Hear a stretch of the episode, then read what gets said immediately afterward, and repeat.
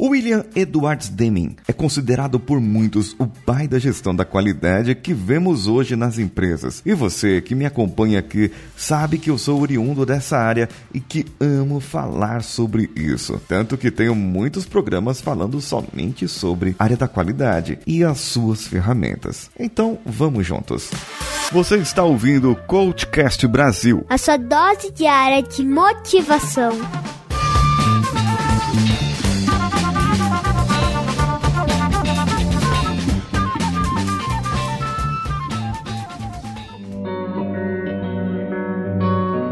Hoje, nessa sexta-feira, episódio 1007, trago para você uns princípios de Deming que pode ajudar você definitivamente a fazer algo melhor na sua vida. Eu vou trazer para você os 14 princípios descritos aqui. Claro que cada um desses 14 princípios poderiam ajudar você e poderíamos fazer cada um deles um episódio separadamente. Hoje eu quero dar um panorama geral para você e você vai pensar aí em como isso poderia ajudar você no 5S mental. O primeiro princípio é constância de propósito, ou seja, você cria uma consistência de propósito em direção e melhoria do produto e do serviço, visando a competitividade, a melhoria do negócio e do trabalho. O segundo é para adotar uma nova filosofia. Adotando uma nova mentalidade ou um novo mindset exige que os gestores despertem para novos desafios e aprendam suas responsabilidades e assumam o controle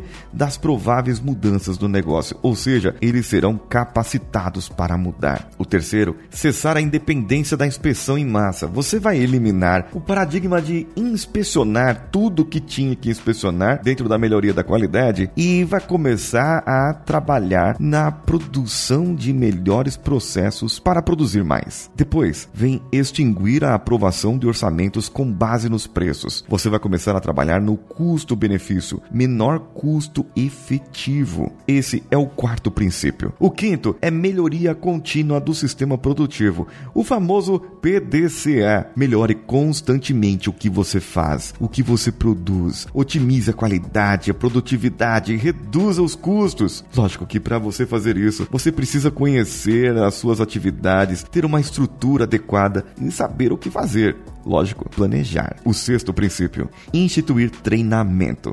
Gente, eu sempre falo aqui e é daqui que eu tiro isso. O treinamento é rotina. É muito pior, é muito mais caro você não treinar as pessoas, você não fazer, não ter um processo de coaching adequado, não ter um processo de treinamento adequado para os seus funcionários, colaboradores. É muito pior isso. E é muito mais barato você treinar, capacitar e manter treinando. Sempre treinando treinando. O sétimo princípio: adote e institua liderança. Liderar realmente. Dá autoridade para a pessoa, dá liderança para a pessoa, dá responsabilidade, supervisione e faça a gestão. O oitavo vem afastar o medo. O que é afastar o medo? É um modo para que todos possam trabalhar de forma efetiva dentro da empresa. Eu não vou demitir as pessoas.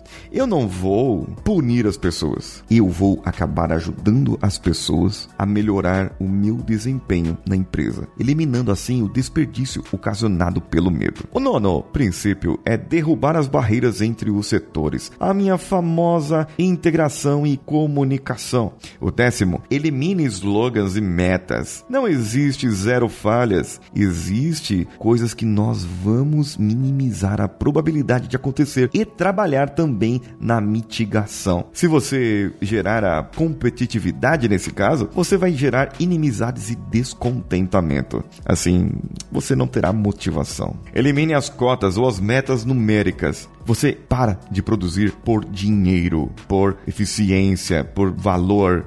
Você começa a ter uma definição da qualidade, uma definição daquilo que é bom, daquilo que é saudável, daquilo que é aceitável e você passa a gerir por aquilo. O próximo princípio, o décimo segundo, é o orgulho da mão de obra. Remover as barreiras que privam o operário, o colaborador de orgulhar-se por seu desempenho. Faça com que ele tenha uma administração boa, escute a sugestão dessa pessoa, escute essa pessoa, fala para ele que ele pode ajudar na melhoria contínua, dê uma gratificação para isso, dê um processo de melhoria contínua, faça ele fazer parte do seu processo na sua empresa. O décimo terceiro é estimular a formação e o aprendizado. Faça com que as pessoas queiram melhorar para que a sua empresa melhore. É simplesmente isso.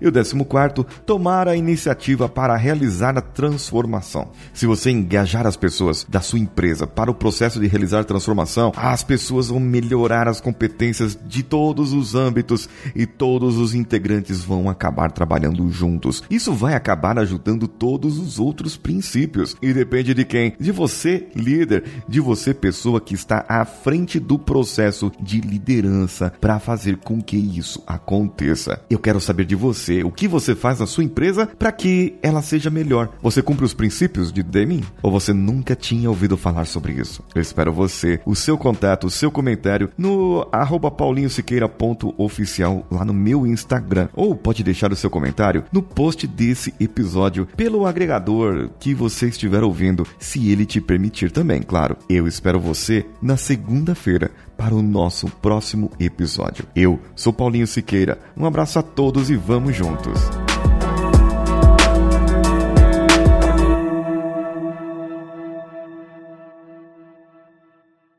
Esse podcast foi editado por Nativa Multimídia, dando alma ao seu podcast.